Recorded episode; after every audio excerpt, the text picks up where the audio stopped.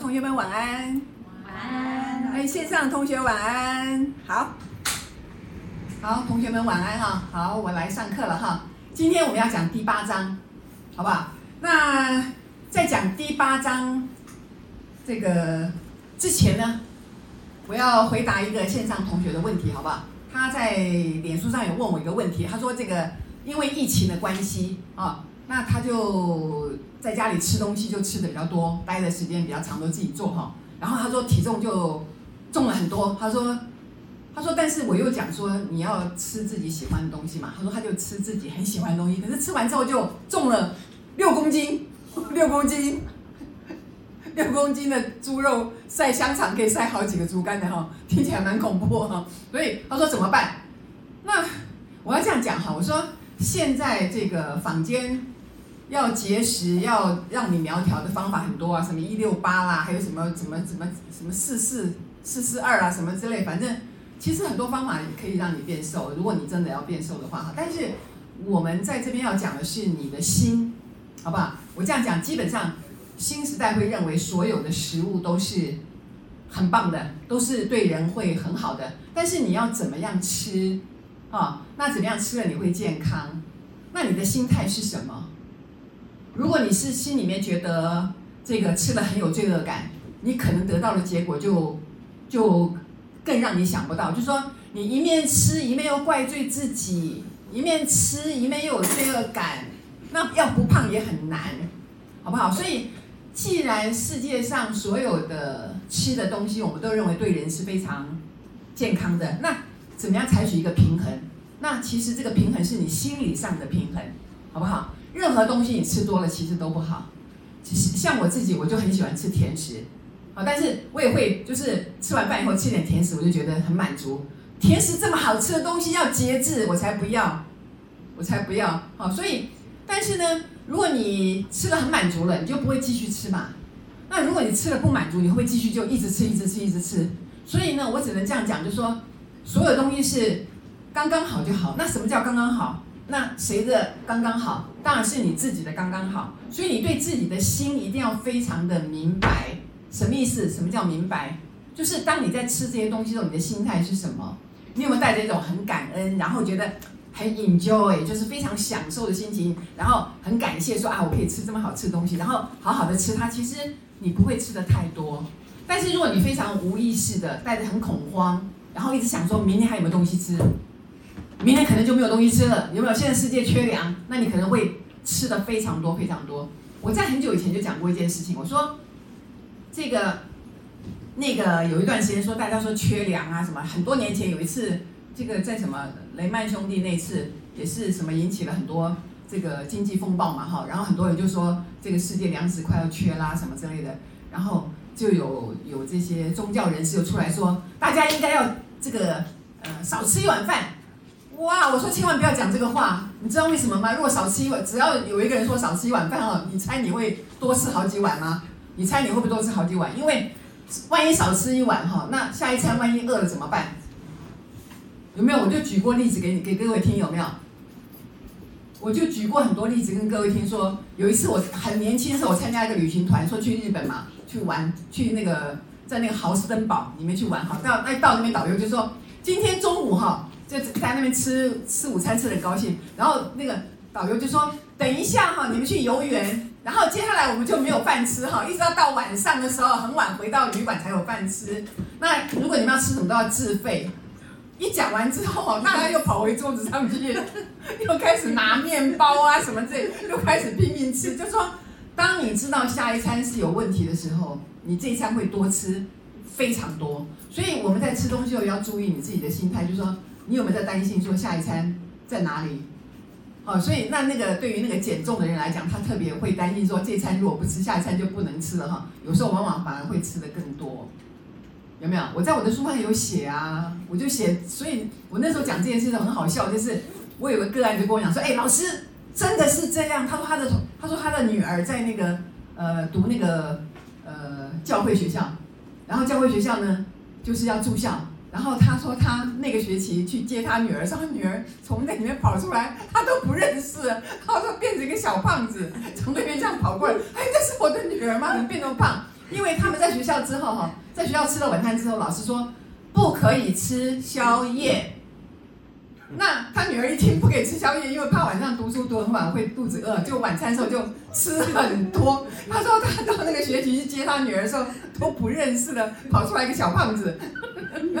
所以我那时候就讲说，千万不能担心下一餐在哪里。所以那个心态很重要的意思说，你要减重什么都可以，就是你这个房间很多的医生都来教你嘛，好都可以。但是你的心态是什么？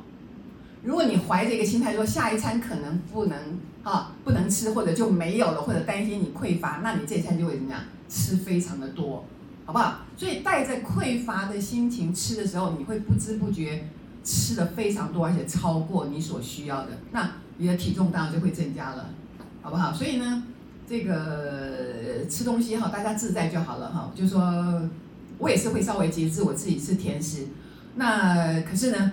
我通常在吃完饭以后就把它吃一吃，就会觉得很开心，然后就开心到就非常满足了哈，就不会一直塞一直塞。但是如果你一面吃又在讲话又在闹什么，你可能无形中就会噼里啪啦就会塞更多进去，好不好？所以要非常有意识的吃你自己喜欢的东西。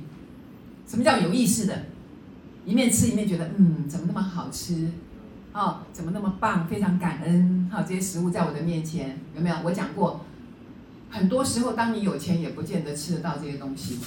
你要有这个福气，好不好？这是重点，好不好？我不晓得线上同学，好，我回答你的问题了，哈，可以吗？好，OK，好，来，我们今天要要讲这个第八章，帅哥你来了哈，好，你很准时哦，刚刚我们还没开始讲正式的课哈，来，今天要讲发现最最深的真理，发现最深的真理，好。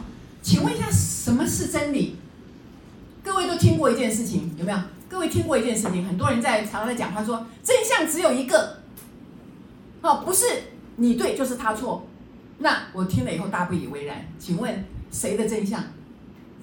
有没有？所以才会有吵架的时候说公有公说公有理，婆说婆有理。那请问是站在公的真相，还是婆的真相？站在老张的真相，还是老王的真相？每个人角度不一样，真相怎么样就不同了。所以为什么真相只有一个？我跟你讲，真相有好多个，真相有啊好几十亿个。我跟各位讲，有多少人在这里就有多少个真相。他在这边讲发现最深的真理，是在讲你的真理是什么？各位，你的真理不是他的真理，他的真理不是你的真理。每个人必须发现自己的真理，什么意思？所以他在这边就讲得很棒哦。他说：“你有很多角色要扮演，你在不同的时间会体验不同的真理。过去你认为真的东西，现在还真吗？有没有？小的时候有没有？我的同学就跟我讲说，我将来长大要卖米。我说 为什么卖米？米好多，好赚钱，是不是？现在不是哈，现在是医生哈，而且他他没有要卖米了哈。所以每个时间的真理不一样，我是开玩笑的哈。但是因为。”每个人根据他的生活经验以后，他慢慢发现他的世界不一样了。他在每个时间的需求不一样，所以当这边讲说发现你最深的真理的时候，说在某一个片刻为真的事情，下一刻未必是真的了。所以这个真理会随着你的年纪、你的生活、你的经验而改变。这样了解吗？所以呢，那这个翻到这个一百二十页，他讲得非常好。他说哈，来这一段哈。第二行，他说：“发现真理就是发自内心向灵魂靠近。换句换句话讲，各位同学，你如果要发现你的真理，你就要怎么样？发自内心，然后向你的灵魂靠近。什么叫发自内心？发自你内心最真诚的一个感受。你要讲什么？你在想什么？嗯，这就是你的真理。所以你的真理跟别人可能不一样。”你的真理跟你妈妈讲的也不一样，跟你爸爸讲的也不一样，那就是你的真理。那你什么时候敢讲讲真正的话呢？很多人不敢讲真正的话哦，都讲假的哦。所以他永远，如果一个人假话讲久了，我跟你讲，他就搞不清自己的真理是什么，好不好？搞不清自己的真理是什么。所以他这一段的这个标题是“慈悲是同理别人的处境的能力”。那我们先不要讲这个，我们现在发现啊，先来看一下，因为我们没有搞懂自己之前，你怎么能搞懂别人呢？请问一下，你对自己都不慈悲，你如何对别人慈悲？换句话讲，如果你常常找自己的麻烦，你都不原谅自己，你会不会找别人的麻烦？很容易啊，非常容易啊，对不对，各位？所以他这边讲，发现真理意味着把每个情况带进光中。什么光呢？什么是光？各位，各位就是光，各位就是光，各位就是爱。所以成为真正的你自己，你就找到了真理。请问一下，现在各位都是真正的自己吗？有没有在虚伪的时候很虚伪的过日子？有没有？有哈，嗯，很诚实哈，很诚实哈。对，就是我们常常很虚伪的过日子。哦，他说什么是光呢？来自真心慈悲的光。哦，培养发自更深真理的能力，才能开展慈悲的品质。换句话讲，当我们老老实实面对自己，我们很想对自己很好，可是有人跟你讲对自己很好是非常自私，你不行，然后你就有没有故意的就对别人好，其实内在里面就很难受，有没有？其实就产生非常多非常多的很奇怪的心情哦。那这个时候你怎么能同理别人呢？请问一下，当你委屈自己。当你对自己不好，你内在那么痛苦的时候，你看到别人快乐，你会很心甘情愿吗？我告诉你，非常不心甘情愿，而且希望对方怎么样，跟你一样过得不好，而且对方过得更差才可以，懂我意思？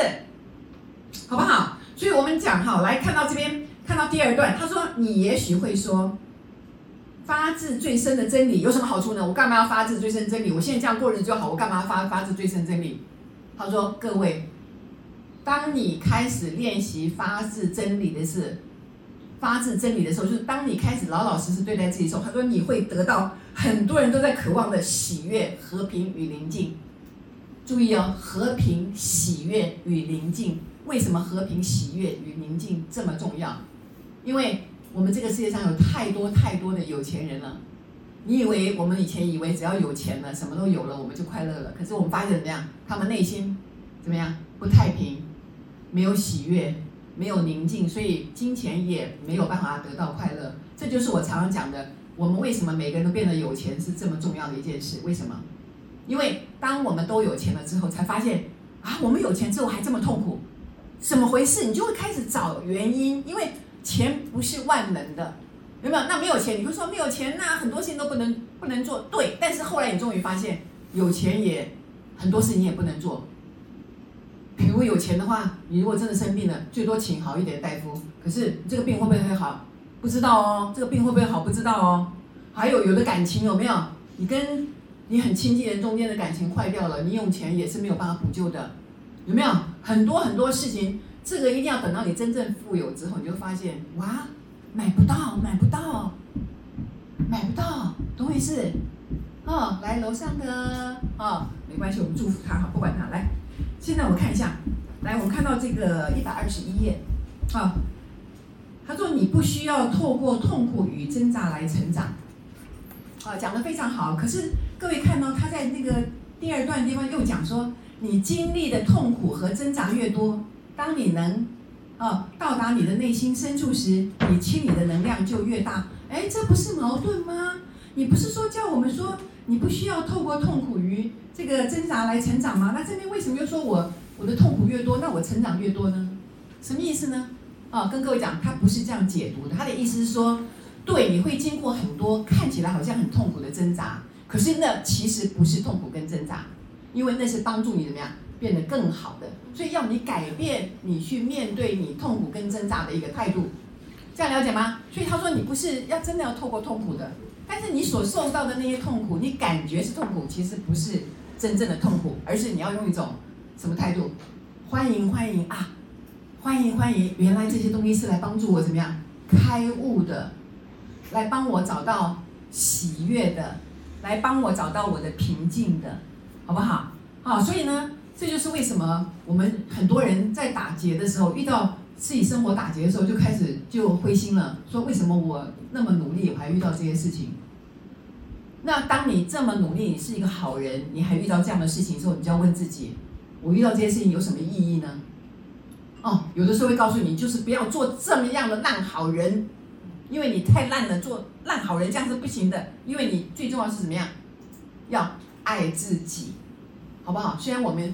左讲爱自己，右讲爱自己，很多人都会觉得啊，你们怎么那么自私？可是这件事情已经完全我不会怀疑了，你不自私，你不好好对待自己，你永远不会分享你的爱给别人。这件事情是百分之百、百分之两百、百分之三百都是一样，好不好？好，让我们尽情的好好的爱自己，好不好？所以他告诉你，在这一段，他说，感谢那些看来困难痛苦的生命情境，明白他们是触及及更深真理的机会，啊，所以各位要知道，这几年来，其实我们都是用这样的态度，有没有？来面对事情嘛，这就是为什么才能够熬过很多事情。今天如果我回头看二十年前我所遭遇到那些事情，现在看起来每一件事情都非常的开心。为什么？知道当初如果没有经过那一关，其实不会变成现在的我，好不好？不会变成现在的我们，有没有？我们现在真的是成长了。各位，我跟你讲，能够坐在教室听这种课程的人没有几个啦，不骗你们啦，好不好？真的。哦，来看一下，他说他这边有讲了，在这个一百二十二页，好不好？啊，一百二十二页，他说，也许你渴望父母的关爱，然而你的你的关系不能满足你这些深层的要求，于是你告诉自己不应该也不需要他。你内心深处的真理是你确实有需要，那么在你认知他并据以行动之前，你会不断的经验痛苦。各位，所以。我们渴望父母亲的爱，但是我们又觉得说，这个不是不是，我们不应该，我们不应该，我们不应该继续要这些爱。可是你就否定了你需要爱的可能，你懂我意思吗？但是当然，我们到最后拯救的方法是什么？我们要治疗的方法是什么？那有些父母他自己也经历了非常多的痛苦，对不对？他没办法给我们的爱，那我们怎么办？先从爱自己开始，好不好？永远都是从爱自己开始。这就是为什么我们有这么棒的一件一个工具，就是当我们开始爱自己之后，就发现说啊，原来我们当初我们的父母亲怎么样？他们没有机会爱自己，有没有？我跟我请问一下，在那个年代有有多少父母亲学过爱自己？根本都没有，没有。甚至于你讲，他们就觉得这什么在讲在讲什么啊？什么叫爱自己？好自私，好自私，好自私，有没有？哦，所以呢，感谢哈，我们今天。能够来到这边，然后我们共修，然后我们都赞成说爱自己是非常重要的，对不对？